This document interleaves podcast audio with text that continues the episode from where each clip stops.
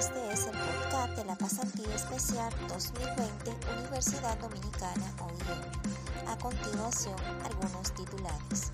La Organización Mundial de la Salud advierte no bajar la guardia ante segunda ola de pandemia. Presidente Luis Abinader anuncia la construcción de nuevos vagones para línea 1 y 2 de Metro de Santo Domingo. La Comisión Bicameral inicia discusión sobre el presupuesto del año 2021 y en las internacionales, colegios electorales indican inclinación a favor de Donald Trump.